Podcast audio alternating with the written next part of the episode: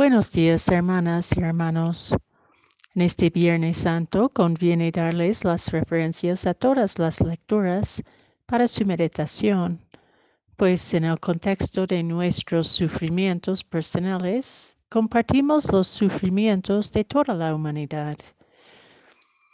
Contemplar hoy la cruz de Cristo, su pasión y muerte, nos pueda consolar al reconocer que el amor asume también la densidad del sufrimiento humano.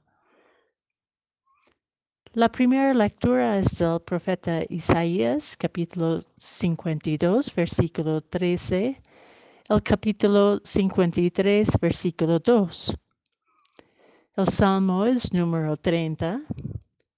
La segunda lectura es de la carta a los Hebreos, capítulo 4, versículos 14 a 16 y capítulo 5 versículos 7 a 9. Y el Evangelio es la pasión de Jesús según San Juan, capítulo 18 versículo 1, el capítulo 19 versículo 42. Hoy comentaré la segunda lectura de los Carta a los Hebreos. Hermanos y hermanas, Jesús, el Hijo de Dios, es nuestro sumo sacerdote que ha entrado en el cielo. Mantengamos firme la profesión de nuestra fe.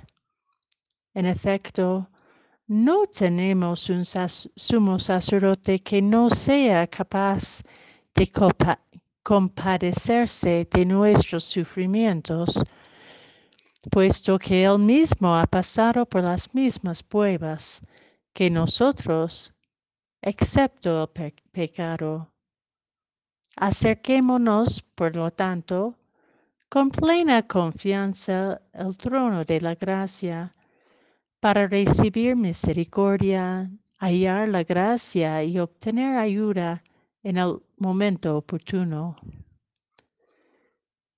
Precisamente por eso, Cristo, durante su vida mortal, ofreció oraciones y súplicas con fuertes voces y lágrimas a aquel que podía librarlo de la muerte, y fue escuchado por su piedad. A pesar de que era el Hijo, aprendió a obedecer padeciendo.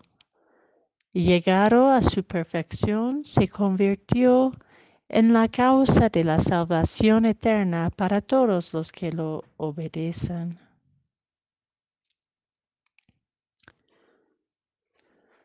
Un franciscano estadounidense, Richard Rohr, escribió, Si tú amas plenamente lo más seguro es que pronto vas a sufrir, porque de alguna manera ha cedido el control al otro.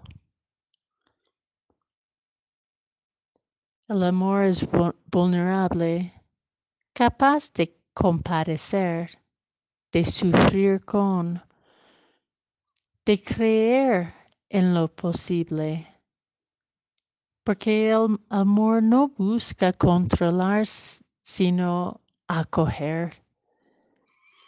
Cuando amamos los unos a las otras, no podemos forzar, no podemos violar la libertad del otro, no podemos provocar el miedo o el temor del otro.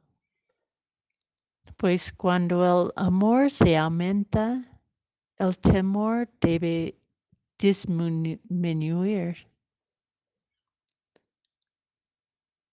Hoy es fácil sentirnos inseguros o, abatidos por el temor frente a las incertidumbres que esta crisis sanitaria mundial nos provoca. Pero Jesús, en su propio sufrimiento y muerte, nos da un testimonio sobre el amor verdadero. El amor tiene que ser coherente, entregado, apostado sin seguridad de recibir ningún reconocimiento. Pero, ¿cómo podemos vivir también nosotros así? La carta a los hebreos dice que Cristo tuvo que aprender a obedecer, pareciendo. El sufrimiento pone a prueba nuestras, nuestros afanes de control porque llegamos eventualmente a la realización que no podemos controlar nuestros sufrimientos y pruebas.